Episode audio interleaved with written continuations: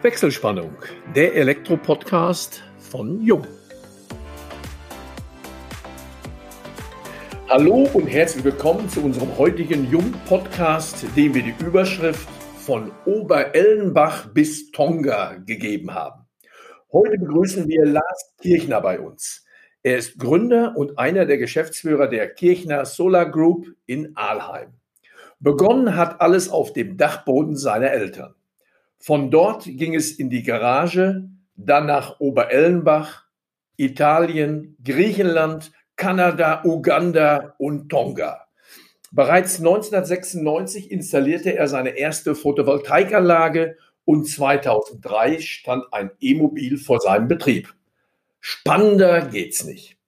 Wir möchten mehr über seine bewegte Unternehmer- und Unternehmensgeschichte erfahren.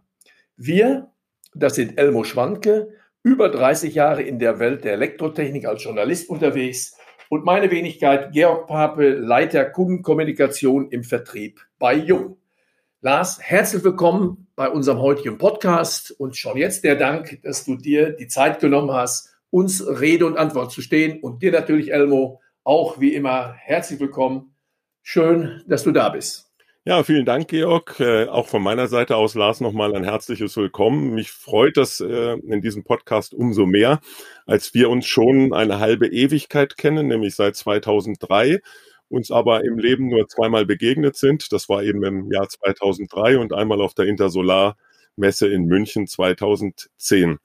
Als ich dich 2003 in Oberellenbach, damals wusste ich gar nicht, wo das liegt, äh, den Namen kannte ich auch nicht, in deinem Elektrofachbetrieb besucht habe, da warst du bereits in der Photovoltaikwelt äh, bundesweit eine ernstzunehmende Größe, was mich auch aufgrund des Standorts schon damals erstaunte.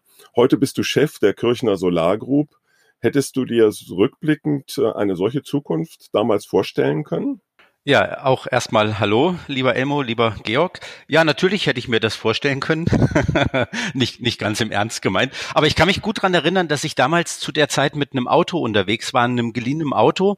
Ähm, Mobiltelefone waren damals noch gar nicht so weit verbreitet. Und ich hatte dann während dem Fahren geträumt, ähm, ein Telefon im, im Auto zu haben und eine wichtige Aufgabe ähm, zu erfüllen. Und ähm, das habe ich mir damals zum Anlass genommen, zu überlegen, was kann man denn machen, um mal irgendwann eine bedeutende Rolle zu spielen. Ich hatte ja zu der Zeit schon verschiedene äh, gewerbliche Tätigkeiten da im Auge und ähm, habe dann immer überlegt, wo ist denn für mich eigentlich die Nische, in, in der ich mal groß werden kann. Das war also schon ein Traum. Ich habe mir natürlich nicht vorstellen können, dass es mal so groß wird, aber geträumt habe ich schon davon. Gestartet bist du ja mit deinem ersten Ladengeschäft auf dem Dachboden deiner Eltern. Und da stelle ich mir schon mal sehr spannend und interessant vor. Erzähl uns doch bitte mal, äh, wie deine Anfänge dann so abgelaufen sind. Das heißt, auf dem Dachboden, Ladengeschäft. Die ersten Kunden sind also im Grunde mit dir aufs Dach. Und dort hast du dann deine ersten Fernseher, Toaster, Waschmaschinen verkauft. Erzähl uns mehr. Ja, ich hatte schon in, in den sehr frühen Jahren so eine Affinität zur Elektrotechnik. Mein Vater war Betriebsschlosser hier bei so einem Betrieb in Aalheim und die hatten da viel Elektrotechnik im Einsatz und da bin ich schon als kleiner Junge, Junge immer mit hingesprungen und ähm, habe dann demontierte Komponenten dafür genutzt, um Ampelsteuerung und so, solche Sachen zu bauen. Und ähm, dann haben mich die Betriebselektriker da so ein bisschen an die Technologie rangeführt und so habe ich natürlich in frühen Jahren da elektrotechnisch einen mitbekommen.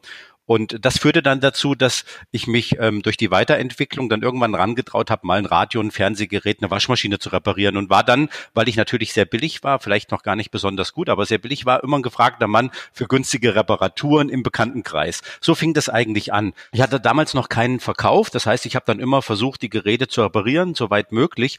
Und wenn das irgendwann aus irgendwelchen Gründen dann nicht mehr möglich war, dann habe ich den Leuten dann immer empfohlen, hier gibt's gerade ein, ein ähm, günstiges Gerät bei dem und dem Anbieter oder bei dem und dem Anbieter. Kilometer und habe die dann dahin geschickt. Bin teilweise, ich hatte noch gar keinen Autoführerschein zu der Zeit, dann auch mit dahin gefahren und habe für die Leute Geräte ausgesucht, so ganz ohne den Hintergrund damit Geld zu verdienen. Ne? Und dann gab es immer ein bisschen Taschengeld für die Empfehlung. Und irgendwann, ähm, man wurde dann älter und brauchte auch Geld für Autos, Mopeds und so weiter. Hab ich dann gedacht, das kann man ja vielleicht auch ausweiten und dann auch durch den Verkauf von Geräten ähm, da noch ein bisschen was dazu verdienen.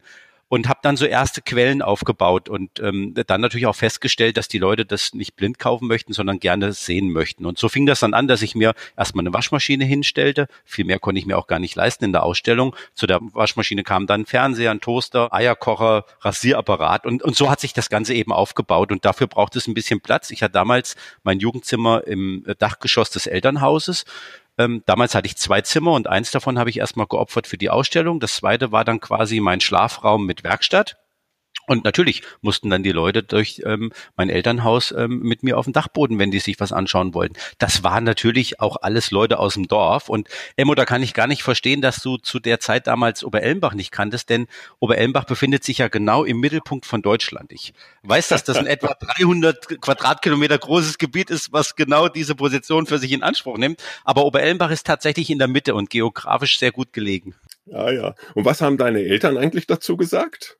Es ist ja, also ich kann mir vorstellen, also bei meinen Eltern, ich hätte zumindest mit meinem Vater ein ernsthaftes Problem gehabt, wenn ich auf die Idee gekommen wäre, auf dem Dachboden äh, ein Geschäft für weiße Ware zu etablieren und wenn die Kunden dann durch das Wohnzimmer meiner Eltern zum, zum Dachboden irgendwie aufsteigen die fanden das toll und finden das auch heute noch toll. Also manche Leute ähm, erklären mich ja so ein bisschen für verrückt.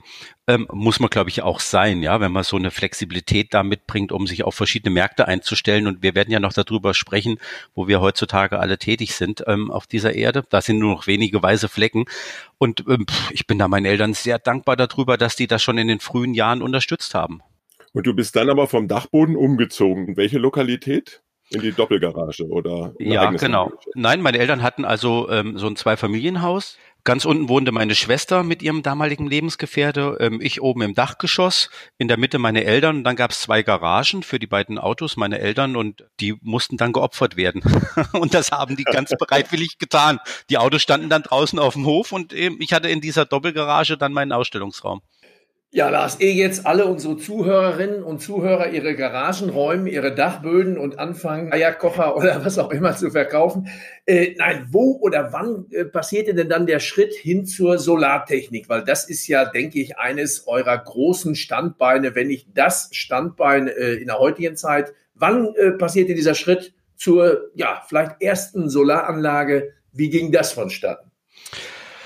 Das war so Mitte der 90er Jahre. Also ich hatte mich damals, ähm, ich sagte es ja schon, äh, immer versucht, auf Nischen zu konzentrieren und ich kann mich gut daran erinnern, dass mein Hauptgeschäftsfeld eben neben der Reparatur und dem Verkauf von Elektrogeräten eben ähm, die Netzwerktechnik war. Ich hatte mir damals ein Spleißgerät gekauft und Glasfasernetze gespleist für Kunden. Das, das war eben so eine Nische. Bin dann schon ähm, für einen großen deutschen Anbieter da durch ganz Europa getourt und habe quasi als ähm, alleiniger Mitarbeiter der Kirchner Solar Group dann ähm, diese Glasfasernetze da gespleist, die andere verlegt hatten habe dann für diese Industriekunden eben auch immer Sonderaufgaben übernommen, mal so ein Bio-ID-System für eine Zutrittskontrolle errichtet und so weiter. Und ähm, damals, so Mitte der 90er, kam, kam dann einer auf mich zu und sagte, Mensch, ähm, ich brauche für meinen für meinen Wohnwagen da mal ein Solarmodul, kannst du da was machen? Und da habe ich mich mit der Technik beschäftigt und habe ihm natürlich eine Anlage draufgebaut. Und damals gab es wenig Anbieter, die sowas machten und ähm, dann kam eins zum anderen und auf einmal waren das ganz viele Anlagen. Dann kann ich mich dran erinnern, kamen relativ kurzfristig danach etliche Forsthäuser, die da ähm, durch Solaranlagen durch uns elektrifiziert wurden. Das waren damals noch Forsthäuser, die mitten im Wald standen. Da gab es dann ein Dieselaggregat, was lief Tag und Nacht und dadurch kamen die Rehe oder das Wild nicht nah genug an das Haus dran und so habe ich für die ersten Förster dann kleine Solaranlagen mit Batteriespeichern aufgebaut. Dann gab's ähm, so mobile Dienste, die ähm, auf Autobahnen Kontrollen durchgeführt haben, die dann Faxgeräte dort betreiben wollten und nicht immer die Lichtmaschine vom Auto mitlaufen lassen wollten. Dafür habe ich dann so Kleinstanlagenlösungen ähm, konzipiert und aufgebaut.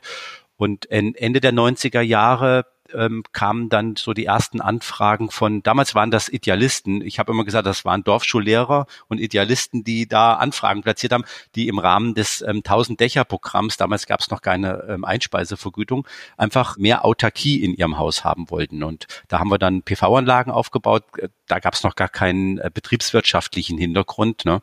Die einfach der guten Sache dienen wollten mit den Anlagen. Und da haben wir dann erste Anlagen aufgebaut und als dann Ende der 90er Jahre, im, zwei, im Jahr 2000 ist ja das Erneuerbare Energiengesetz, das 100.000 Dächer Programm ähm, zum Gesetz geworden. Da kam natürlich ein Riesenboom auf die Branche zu, die damals noch sehr klein war und da hatte ich einfach zwei, drei Meter Vorsprung, die ich ausgenutzt habe. Ne? Da haben wir dann im großen Stil angefangen, solche Anlagen zu bewerben, Infoveranstaltungen hier in den umliegenden Dörfern durchgeführt und so wurde das dann zur großen Sache.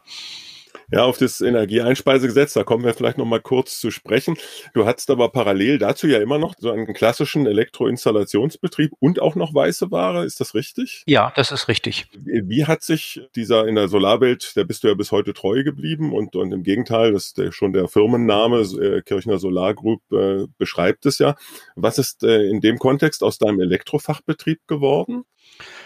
Den habe ich dann fünf Jahre später aufgegeben, ähm, schweren Herzens, denn ähm, es war einfach nicht mehr zu leisten. Also sehr schnell ähm, setzte sich ja dann das Wachstum da der Kirchner, damals noch Elektrokirchner, der Firma Elektrokirchner fort. Ähm, aus drei Mitarbeitern wurden fünf, zehn, 15, 20, 30. Ich kann mich noch erinnern, wir waren etwa knappe 40 Mitarbeiter, die sowohl äh, mit Elektroinstallationen, Netzwerktechnik als auch Photovoltaiktechnik beschäftigt waren. Wir hatten zu der Zeit ähm, dann schon den, den dritten Umzug da ähm, vollzogen, nämlich von ähm, der Garage des Elternhauses in, in ein ehemaliges Reifeisenlager, auch in Oberellenbach, in diesem 400-Seelen-Dörfchen es war einfach alles nicht mehr zu schaffen. Da musste ich damals die Entscheidung treffen, was machen wir denn? Denn die Infoveranstaltungen für Photovoltaikanlagen, damals gab es ja einen riesen Wissensdurst bei den ähm, Kunden, die fanden dann schon eben zwischen Waschmaschinen und Fernsehern da in der Ausstellungshalle statt. Und dann musste ich eine Entscheidung treffen, wie machen wir weiter? Und da eigentlich zu dem Zeitpunkt schon klar war, dass das wird ein boomender Markt und ähm, für mich auch klar war, dass ich diesen Vorsprung da unbedingt halten muss, um diese Nische dauerhaft besetzen zu können, hatte ich dann entschieden, den ähm, Elektroeinzelhandel dann ähm, abzuschließen. Heute hängt da eigentlich mein Herz noch dran. Also ich mag es heute noch, wenn äh, mich ein Bekannter anruft oder jemand von diesen Altkunden anruft und sagt, oh, der Elektroherd geht nicht und so. Ich habe natürlich äh, berufsbedingt jetzt wenig Zeit, aber ich freue mich immer, wenn ich da nochmal unterstützen kann. Das macht also wirklich Spaß nach wie vor. Das heißt, du schließt auch nochmal einen Herd an im Zweifelsfall. Ja, natürlich. Ja. wahrscheinlich eine Solaranlage. Aber da sind wir dann im Jahr 2000 und dann gab es hier das Energieeinspeisegesetz wo also dann die kommerzielle Nutzung der Sonnenenergie dann quasi auch kommerzialisiert wurde. Das heißt, die Kunden gingen dann von den Idealisten, die also wirklich da, wo kein Anschluss war, Energie benötigten, saubere Energie, dann nebenbei auch noch hin zu denen, ich glaube, da bin ich einer der wenigen, die den Einstieg damals verpasst haben, die sich dann also Photovoltaikanlagen äh, über die Einspeisung halt eben ins Netz, die ja dann teilweise zu Beginn waren, das ja glaube ich sogar jenseits der 50 Cent pro Kilowattstunde aufs Dach äh, schrauben ließen. Und dann denke ich, äh, ja, war das schon eine recht dynamische Entwicklung des Betriebes. Ja, also die Einspeisevergütung Vergütung startete mit 45,7 Cent. Erst 2004 wurde sie auf 57,4 angehoben. Dafür fiel da ein zinsgünstiges Darlehen aus dem ähm, 100.000 Dächer Programm der KfW weg. Ähm, aber das waren die Boomjahre und ähm, es waren dann Investoren, die Photovoltaikanlagen nicht nur aus Umweltgründen bauten, sondern eben auch betriebswirtschaftlich an die Sache ranging. Und ähm, zu dem Zeitpunkt haben wir uns dann eben auf die ganzheitliche Beratung konzentriert und haben die Leute dann auch über einkommensteuerliche Vorteile informiert, natürlich nicht beraten. Ähm, wir haben dann auch Finanzierungen angeboten, sind dann auch zur Agentur für die Versicherung von Photovoltaikanlagen geworden. Also so dieses rundum sorglos Paket wurde in diesen Jahren entwickelt und dadurch äh, wurde das Wachstum natürlich forciert, ja. Dieses starke Wachstum ist ja dann auch äh, ebenso stark wieder ausgebremst worden, zumindest für viele Marktteilnehmer, sowohl Industrie als auch natürlich die äh, Photovoltaikanlagenverarbeiter beziehungsweise Installateure, als die Solarbranche 2000 zwölf dann ja in die große Krise schlitterte, weil natürlich der ganze Subventionsapparat nicht mehr zur Verfügung stand, die Politik andere Weichenstellungen vornahm. Wie hast du diese Krise er und überlebt mit deinem mhm. Unternehmen? Ich denke, das war ja sicherlich auch eine Herausforderung. Ja, ähm, allerdings muss ich hier mit diesem weit verbreiteten Vorurteil, was falsch ist, erstmal ausräumen, dass nämlich die Krise durch nicht mehr zur Verfügung stehende Subventionen ähm, quasi verursacht wurde. Zu dem Zeitpunkt brauchten wir gar keine mehr. Die Einspeisevergütung, die also dieses große Wachstum äh, der Photovoltaikbranche forciert hat, ähm, diese Subvention stammt aus der Stromumlage, von, wurde von Stromkunden bezahlt, um überhaupt die Technologie erstmal marktreif zu machen. Damals in den 2000, Anfang 2000er Jahren kostete das Kilowatt Peak 6.230 Euro und ähm, daraus entstanden Erzeugungskosten für eine solar erzeugte Kilowattstunde von etwa 50 Euro Cent. Und deshalb mussten die Vergütungen auch hoch sein, damit ein Kunde eine kleine Rendite erzeugt und sich dadurch veranlasst sieht, in so eine Anlage zu investieren. Aufgrund der hohen Zubauquoten in Deutschland ist natürlich dann die Technologie immer günstiger geworden, vor allem die Modul- und Wechselrichter, die für den Bau einer solchen Anlage notwendig sind. Und somit wurden die Einspeisevergütungen auch immer abgesenkt, lagen dann einige Jahre danach auch nur noch bei 36, 30, 28 Cent pro Kilowattstunde. Mhm. Ähm, als die große Krise einsetzte im Jahr 2012, setzte die nicht ein, weil die Einspeisevergütung nicht hoch genug war. Ich gehe sogar so weit und würde sagen, wir hätten sie gar nicht mehr gebraucht zu der Zeit.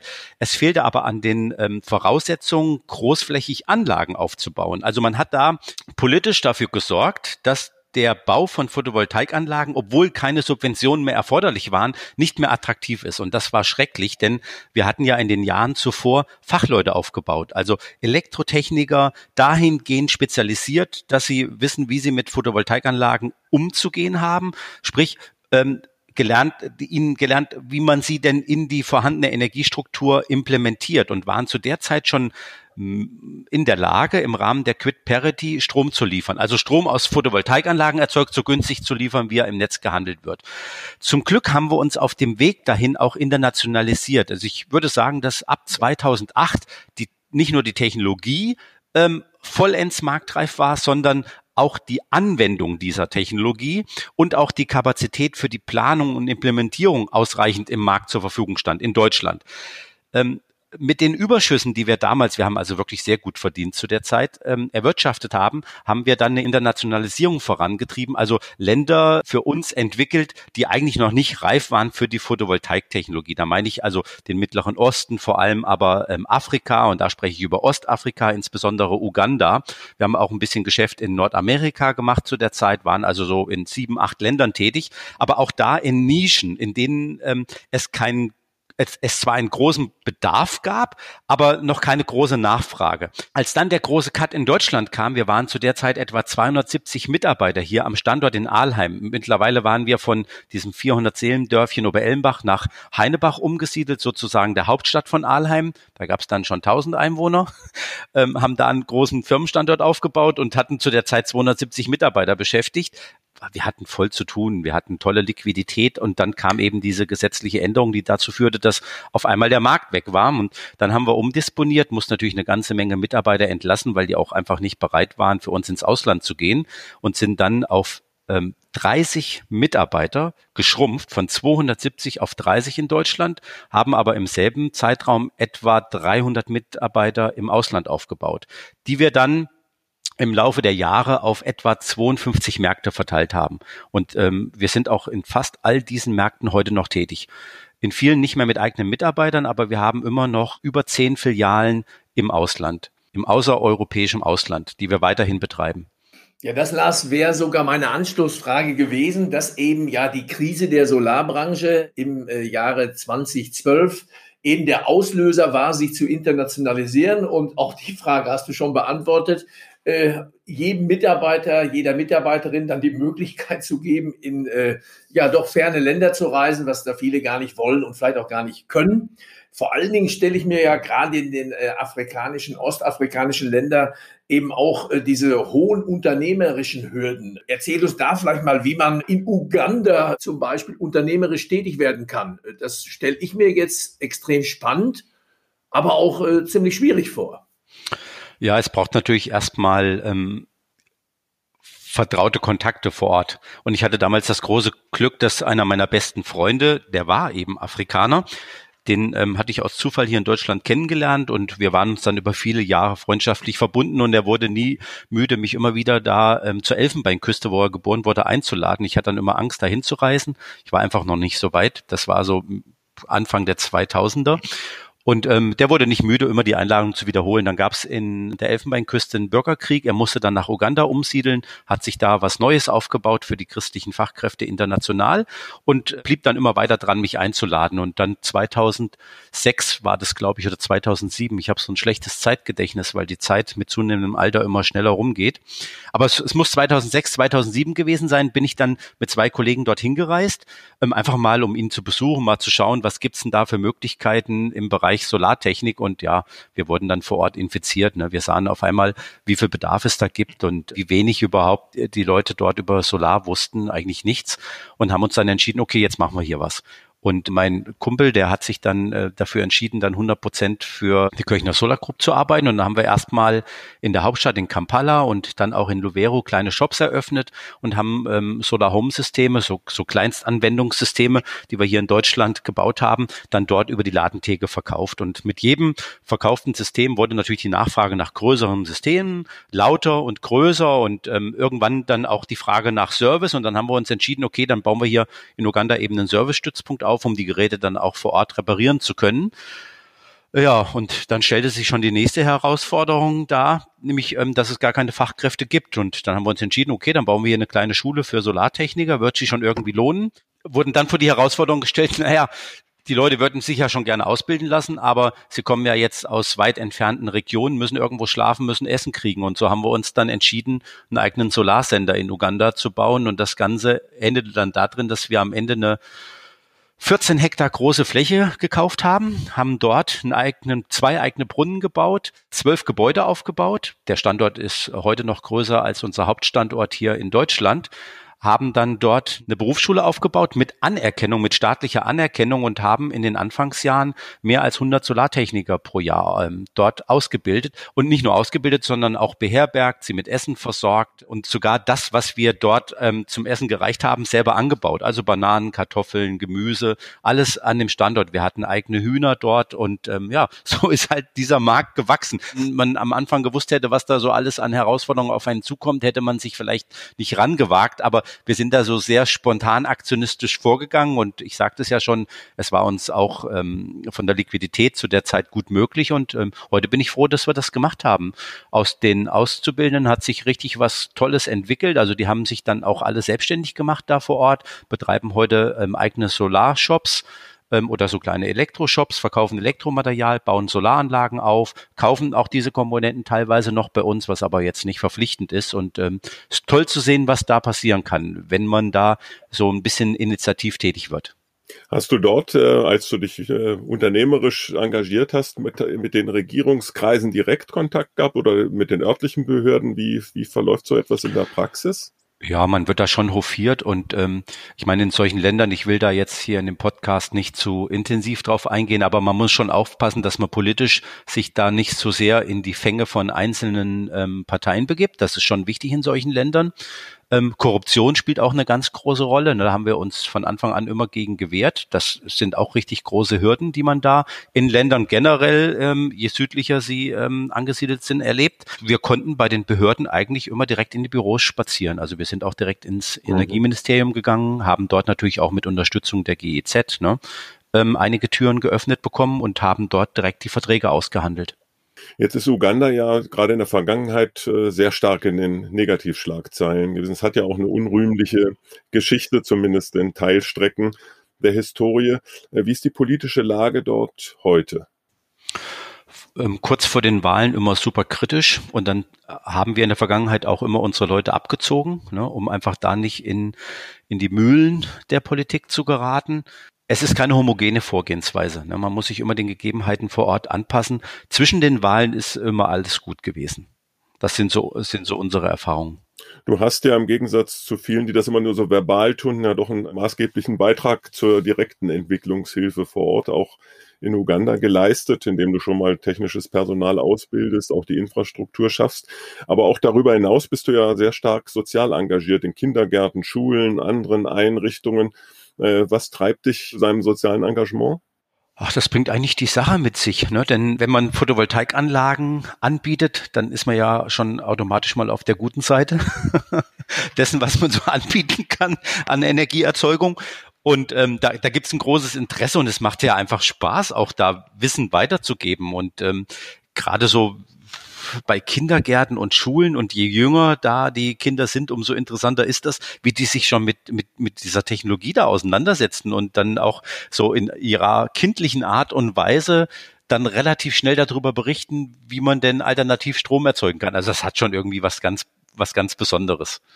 Ja, Lars, ich möchte noch ein bisschen auf der Südhalbkugel bleiben. Wir haben es in unserem Intro angesprochen. Tonga Südpazifik, Südsee, hört sich wahnsinnig nach Urlaub, nach toller Begebenheit an. Und da fertigst oder lässt du Elektro-Tuk-Tuks beziehungsweise sogar Solar-Tuk-Tuks-Pferdchen. Das heißt, der eine oder andere äh, die eine oder andere Zuhörerin, Zuhörer wird es kennen. Das sind diese kleinen dreiräderigen Mobile, die manchmal von Muskelkraft angetrieben werden, aber auch manchmal von relativ äh, lauten äh, Zwei- oder Viertaktmotoren und du treibst sie per Batterie, per Sonnenstrom an. Erzähl uns diese Geschichte, weil da gibt's im Netz ein kleines Video. Das hat mich ja wirklich äußerst fasziniert. Und äh, ja, dazu mal ein paar Worte von dir. Hm. Also dieses Video muss ich vorab sagen, das ist alles echt. Es gab damals auch kein Budget vom ähm, von demjenigen, der es der es gefertigt hat für Schnitt. Also da da wurde quasi ohne Schnitt einfach mit der Kamera draufgehalten. Ne? Und so ist es dort auch vor Ort. Tonga ist das letzte unabhängig verbliebene Inselkönigreich auf dieser Erde. Das ist ein Paradies und ähm, ich bemitleide jeden, der nicht die Möglichkeit hat, dort mal hinzufliegen. Das ist unglaublich. Tonga besteht aus 172 Inseln, da kommt immer mal eine dazu und eine verschwindet. Das ist vulkanischer Ursprung da vor Ort.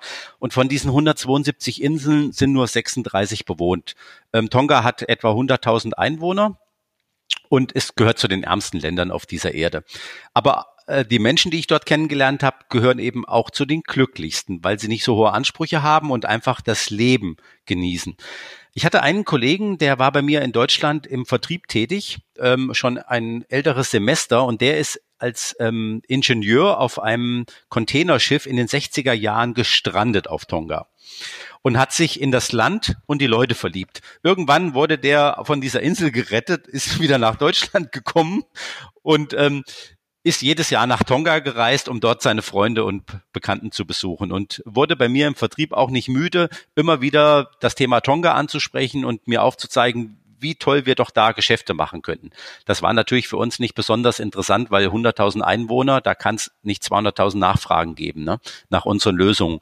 Und so habe ich das immer abgelehnt. Und irgendwann ist er dann in Rente gegangen, hat gesagt, ich gehe jetzt aber nach Tonga und ob du willst oder nicht, ich biete jetzt da Solaranlagen an und die würde ich gerne bei dir kaufen. Da sage ich, ja, okay, wir haben ja unsere Afrika-Systeme, nehmen die mal mit und verkauft die. Und der war dann sehr, sehr, sehr erfolgreich. So dass mir irgendwann gar nichts anderes übrig blieb, als da mal hinzureisen. Und ähm, das habe ich bis heute nicht bereut. Ich bin also dann dahin gekommen. Das ist unglaublich. Da stehen alle Türen von den Ministern offen. Ne? Man geht dann einfach da in das Regierungsgebäude, kann mit allen sprechen. Wir haben uns damals auch direkt mit allen angefreundet. Das sind, das halt, die Menschen haben ganz besonderen Charakter da. Ähm, irre. Und ähm, ja, dann haben wir etliche Inseln dort elektrifiziert. Einfach die Dieselgeneratoren weggemacht oder als Backup-Generatoren genutzt und dann ähm, so kleine Ferieninseln komplett auf Solar umgestellt. Hat einen riesen Spaß gemacht und war auch profitabel für uns und erst recht für ähm, die Betreiber von diesen Ressorts. Und eines Abends saß ich ähm, mit dem Energieminister dort beim Abendessen, was gar nichts Besonderes war, zusammen auf der Terrasse vom Hotel. Und dann sagte der Lars, ey, ihr habt hier einen super Job gemacht, das ist alles ganz toll, aber wir wir haben ein richtig großes Problem mit Mobilität nämlich mit ähm, Elektromobilität auf der Insel und mit Boating. Also alles das, was da so an Booten zwischen den Inseln hin und her fährt. Und dann sage ich, na gut, da sind wir jetzt keine Fachleute, wir bauen eigentlich eher stationäre Anlagen ne, für die Elektrifizierung.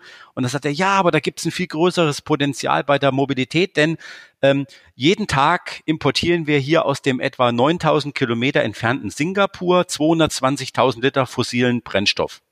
Und dann habe ich zuerst gedacht, ne, das ist jetzt, ich habe ihn falsch verstanden. Ne? Ähm, Kommunikation ist zwar Englisch, aber ich habe gedacht, irgendwas ist da jetzt schief gelaufen da. 220.000 Liter kann doch gar nicht sein. Das sind ja 80 Millionen Liter pro Jahr. Ja, doch. Und dafür geben wir den größten Teil des uns zur Verfügung stehenden Geldes aus. Und da habe ich gedacht, das kann doch gar nicht sein.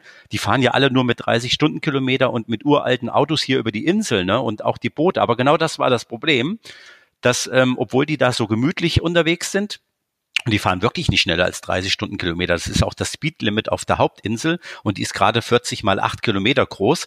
Ähm, die fahren eher mit 20 Stundenkilometer. Und dann habe ich gesagt, das kann doch gar nicht sein. Und dann fahren die am Tag im Durchschnitt so 20 Kilometer Strecke und mehr nicht. Und habe dann gesagt, okay, jetzt hast du mich erwischt. Ähm, wir gucken mal, dass wir davon so viel wie möglich verdrängen können. Wir machen jetzt hier einfach mal einen Test. Und dann haben wir mal so ein paar ähm, GPS-Tracker einfach an die Autos dran montiert und haben mal geguckt, wo fahren die rum, wie machen die das. Und da war relativ schnell klar, auch in Kooperation mit dem BMZ, an die hatten wir uns dann damals gewandt, haben gesagt, da gibt's ein tolles Projekt. Hier müssen wir mal ausforschen, ob wir das nicht durch Elektromobilität ähm, insgesamt verbessern können. Ne? Also diese ganze Situation auf Tonga. Ja, gesagt, getan, haben wir dann hier in Deutschland angefangen, ähm, natürlich auf vorhandener, auf vorhandener Technologie, nämlich einem ähm, Metallchassis von so einem, von so einer ähm, Rikscha, diese eben mit elektrischem Antrieb zu versehen und dann mit Solarmodulen, das waren 250 Watt Peak Leistung auf dem Dach von dieser Rikscha, dann dort die Elektromobilität zu forcieren und dabei rausgekommen sind dann diese E-Tuk-Tuks mit einer Reichweite von etwa 90 Kilometern, Geschwindigkeit maximal 60 Stundenkilometer, die da nie ausgenutzt werden und ähm, das war ein Riesenerfolg, ja. Und wir hatten dann auch ausreichend Grund, da immer wieder hinzufliegen. Wie hat sich jetzt der Import von fossilen Brennstoffen reduziert auf Tonga und wie viel Prozent überhaupt fahren jetzt, sind elektrifiziert? Also nach wie vor läuft das ähm, Forschungsprojekt da noch. Ne? Das zieht sich also hin. Wir haben dann relativ schnell auch diese Tuk-Tuks da auf die Fidschi-Inseln geliefert und auf einige kleinere benachbarte Inseln. Ähm, dadurch, dass die Menschen mehr leben als ähm, Business betreiben, läuft alles ein bisschen langsamer, als wir uns das hier in Europa erwarten würden.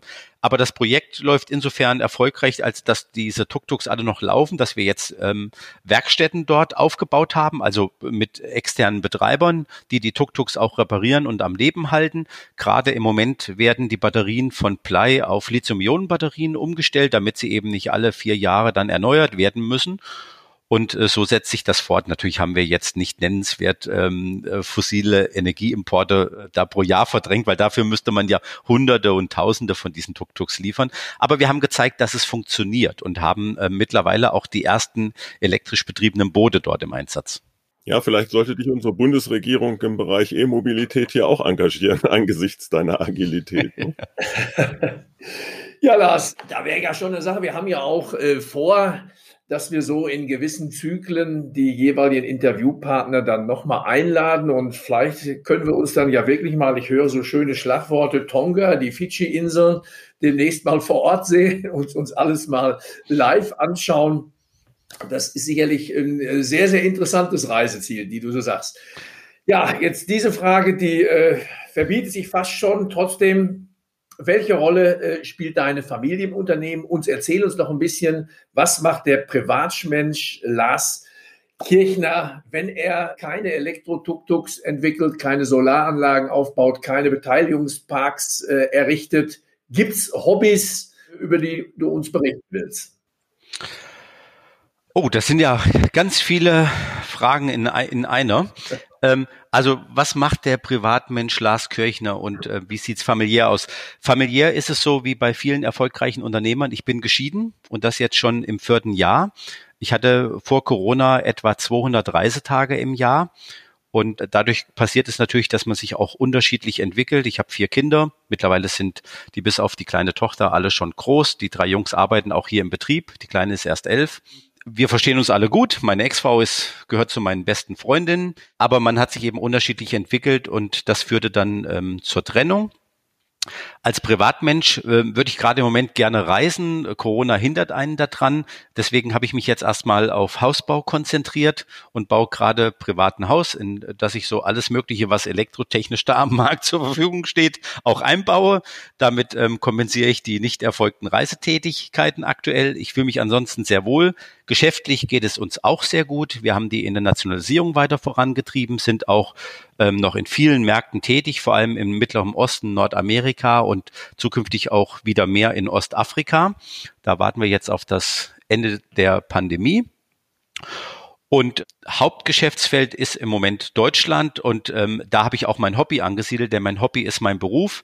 Ich schaue natürlich immer, wie kann ich das, was wir so über die Jahre da auch dazugelernt haben, und das ist weniger technisch begründet als anwendungstechnisch bezogen. Wie kann ich das hier so in, in der Freizeit umsetzen? Und ja, versuche dann immer, wenn ich dann, ähm, dann auch zukünftig wieder reisen kann, und so habe ich es in der Vergangenheit auch gehandhabt, dann meine Reiseziele immer so auszuwählen, dass man da sowohl entspannen kann, als auch Business anzuwenden.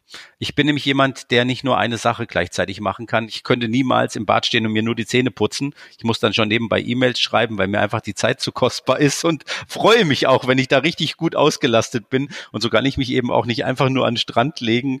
Ähm, finde das also super, wenn ich so zwischendurch geschäftlich dann auf positive Art und Weise dann einfach gestört werde und nochmal beraten darf oder in irgendein Meeting involviert werde werde.